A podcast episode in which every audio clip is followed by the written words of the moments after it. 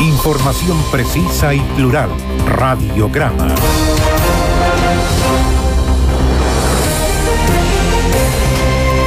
Desde hace algún tiempo, por no decir desde los últimos años, las autoridades políticas y también policiales, cuando se habla de narco, dice sí, pero son hechos aislados. Primero, los primeros fuegos artificiales eran hechos aislados. Las armas que se incautaban de grueso calibre, armas eh, automáticas con series borradas, que evidentemente eh, no salieron de una comisaría, sino había una, importación de armas de, de alto poder de fuego, son hechos aislados, se encontró armas al interior de un, eh, de un, de un bodegaje en un puerto en Iquique, son hechos aislados, pero bueno, los hechos aislados comienzan a, comienzan a sumarse y ya no son tan aislados. Y lo que hemos conocido en las últimas horas y que BioBio la radio ha revelado son los tentáculos del narco mexicano de dos carteles. De hecho, la tercera también el día de ayer traía sobre el cartel de Sinaloa. Pero está Jalisco Nueva Generación. ¿De quiénes estamos hablando, Nivaldo? Estamos hablando de grupos muy bien organizados, inquistados dentro de las poderosísimas. poderosísimas. Jalisco Nueva Generación le puso una bomba al subsecretario de Seguridad de la Ciudad de México que explotó, que murieron todos sus escoltas más encima con tiradores que dispararon a plena luz del día, estamos hablando de grupos criminales que son tremendamente poderosos. ¿Cuál es el tema? Bueno, es que ven a Chile o están viendo a Chile desde hace ya algún tiempo como un atractivo, un país atractivo para venir a intentar operar acá.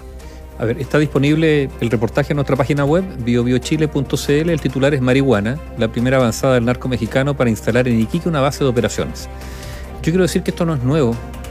A veces se olvida, o para algunos es bueno olvidar. El Señor de los Cielos, Amado Carrillo Fuentes, estuvo en Chile. Aquí se refugió. Así es. Amado Carrillo Fuentes, líder del cártel de Juárez, que sucedió tras la muerte de Pablo Escobar. Después de la muerte de Pablo Escobar, tuvo negocios con Pablo Escobar y después se quedó con... Cuando muere Pablo Escobar, él se hace cargo, digamos, eh, eh, se transforma en el gran cártel de narcotráfico, eh, el, cártel de Juárez en México, y, y, su líder era Amado Carrillo Fuente, quien se instaló en Chile. Estamos hablando segunda mitad de los años 90.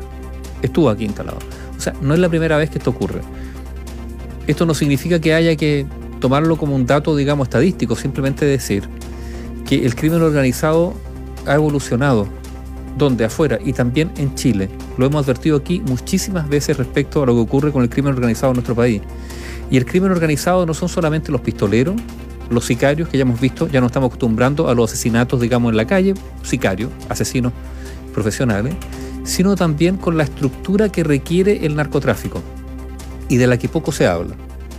Estamos hablando de estructuras que requieren contadores, que requieren abogados para constituir sociedades, que requieren fachadas, como por ejemplo compraventa de autos, casas de cambio, lo vimos hace unos días atrás, ¿no es cierto? Casas de cambio, pertenencias mineras, vale decir, se inscriben pertenencias mineras y se construye una especie de mina, pero todo esto es una fachada, opera al mínimo. ¿Por qué? Porque la gracia es que esto sirva simplemente de tapadera para realizar el negocio del tráfico de drogas y el lavado de dinero que es muy muy importante. Tan importante como el tráfico de drogas el lavado de dinero, vale decir, cómo uno legaliza el dinero obtenido por la venta ilícita, ¿no es cierto?, de eh, eh, los narcóticos. Bueno, todo esto supone operaciones grandes, pero con estructuras, no solo financieras, profesionales grandes. De eso se habla poco. ¿Quiénes son los abogados? Por ejemplo, estas personas que cayeron, ¿no es cierto? Luis Olaís Álvaro Ojeda, que llegaron al norte de Chile, pero después también hay, otros que del, cártel de Sinaloa eh, que también estuvieron, que están detenidos en Chile, de, hecho. ¿Quiénes los han ido a ver? ¿Quiénes han ofrecido para ser sus abogados? ¿Qué contacto han tenido con autoridades? Eh, suponemos, no sé, si es que lo han tenido o no, con autoridades, Estas son preguntas que hay que hacerse. Porque el narcotráfico no es simplemente la persona que vende, sino también todo el entramado que hay detrás para hacer esto, darles viso de legalidad o para el lavado de dinero. Eh, los, hermanos Yolanda y Ricardo Salazar Arriba, que son quienes están detenidos actualmente en nuestro país y que habían ingresado o ingresaron por el Aeropuerto Internacional de Santiago y había todo un seguimiento en torno a ellos, son eh, directo nexo con el cartel de Sinaloa. Esa es la, eh, a lo menos, a lo menos, digamos, la, sospecha que pesa sobre ellos. Ahora, en, en Chile, Nivaldo, no cae no cae, porque alguien tiene que financiar, dejemos de lado los dos carteles, pero ¿quién financia estos tremendos cargamentos de toneladas de, de droga dura que llegan por el extremo norte o que vienen, ¿cuánto eran? 15 mil millones de pesos en un barco que la Armada logró junto con la Fiscalía de Iquique eh, decomisar en aguas chilenas. Un barco cargado, 15 mil millones de pesos. A la cuadra. ¿Quiénes están detrás? ¿Quiénes financian esas operaciones? bueno, gente que tiene mucho dinero, que tiene contacto y que tiene capacidad operativa, infraestructura, eso estamos hablando. No solo el camión, son los barcos, los muelles, las personas que después puedan eh, esconder la droga, llevarla. Por eso hablamos de organizaciones grandes y tan grandes que pueden, claro, también tienen recursos, pueden contratar sicarios, asesinos, pueden contratar buenos abogados, etcétera, etcétera. Eh, mira, lo más preocupante es que más allá de las policías, porque uno habla con las policías y las policías Néstor, te reconocen el problema que se está enfrentando en todo el país, ¿no es cierto? Todos te dicen, mira, esto es preocupante, efectivamente, muchas veces se quejan que no tienen suficiente dotación o equipamiento tecnológico para, para desbaratar esto. Pero más allá de las policías, ya que están ahí, digamos, en, esta lucha y, algunas autoridades en general, como que no es tema. Ahora, tú le preguntas a todo político, a todo alcalde, y, todos te reconocen el aumento del crimen organizado y del narcotráfico todos te dicen, no, no, en realidad en los últimos cinco años, si uno compara ahora con 10 años atrás, estamos a otro Pero esto no se ha traducido por ahora en un debate público o en un consenso mínimo respecto a políticas públicas que hay que emprender. Y aquí también lo hemos dicho, esto no se trata solamente de políticas policiales, esto tiene que ser integral. Esto requiere, por ejemplo, la intervención de barrios desfavorecidos, como dicen algunos, vulnerables o vulnerados, donde la lógica de la delincuencia se reproduce generacionalmente, de padre a hijo, porque son padres que han caído en el delito, en el crimen, y, esa es la lógica. Bueno, ahí hay que intervenir para qué. Bueno, porque cuando se dice que buena parte de las personas que están en la cárcel han pasado por el Sename, es bueno, una prueba de que el Sename no ha funcionado, ¿no es cierto? O esa institución. El Estado tiene que hacer intervenciones que sean integrales, rescatar a esa familia o a los menores de esa familia de esos entornos que son, entre comillas, delictuales Incluir a las cárceles. Intervenir esos barrios en el buen sentido de la intervención, digamos, generando espacios de oportunidades. Y lo otro, muy relevante, hacer un trabajo al interior de las cárceles. Lo que ocurre hoy día en todo el mundo. Hoy día, por ejemplo, la noticia, puede que me demoren a encontrarla. ¿Cuál es una de las noticias internacionales del día? ¿La pillaré o no la pillaré?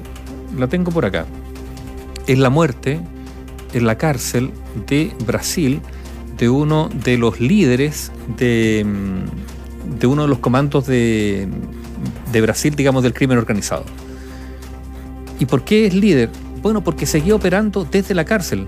Vale decir, el estar en la cárcel no significa que pierdas poder, porque lo que ocurre muchas veces en las cárceles latinoamericanas es que de afuera o hacia adentro la diferencia no es tan grande. Si tú eres un jefe afuera, entra a la cárcel y sigue siendo jefe tiene una serie de personas que están a tu servicio, desde ahí te comunicas para afuera, sigues liderando. Sigue siendo el capo, en definitiva. Sigue siendo el Recuerden que en Paraguay, parte de lo que había sucedido en, en, Paraguay decían que se manejaba por los narcos que habían sido detenidos en Brasil, pero que estaban en la cárcel y desde la cárcel manejaban todo, manejaban obviamente los grupos en Brasil y también en Paraguay.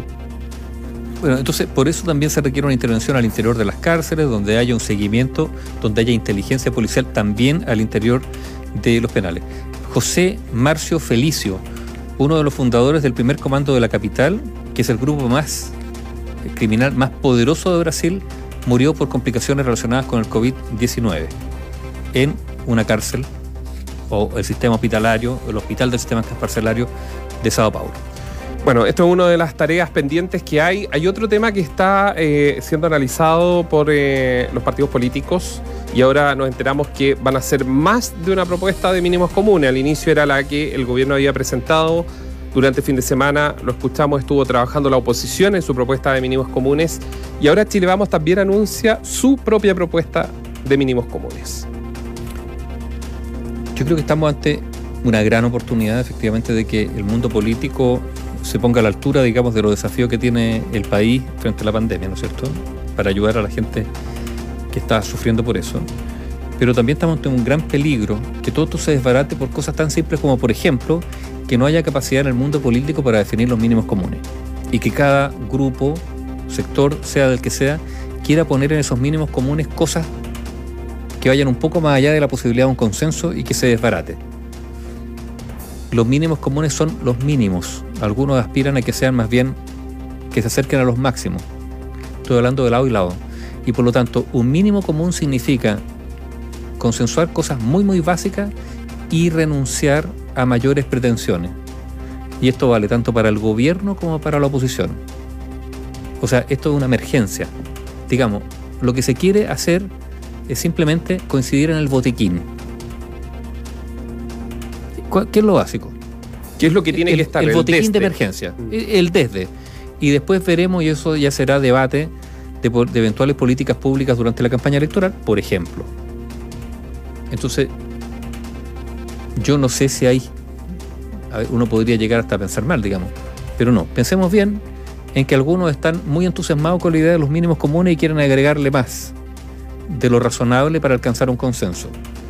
Tal vez hoy día lo que hay que hacer es simplemente que la política, que a veces es tan estridente, adopte un tono de humildad y diga, por ahora esto es lo que vamos a acordar y después veremos.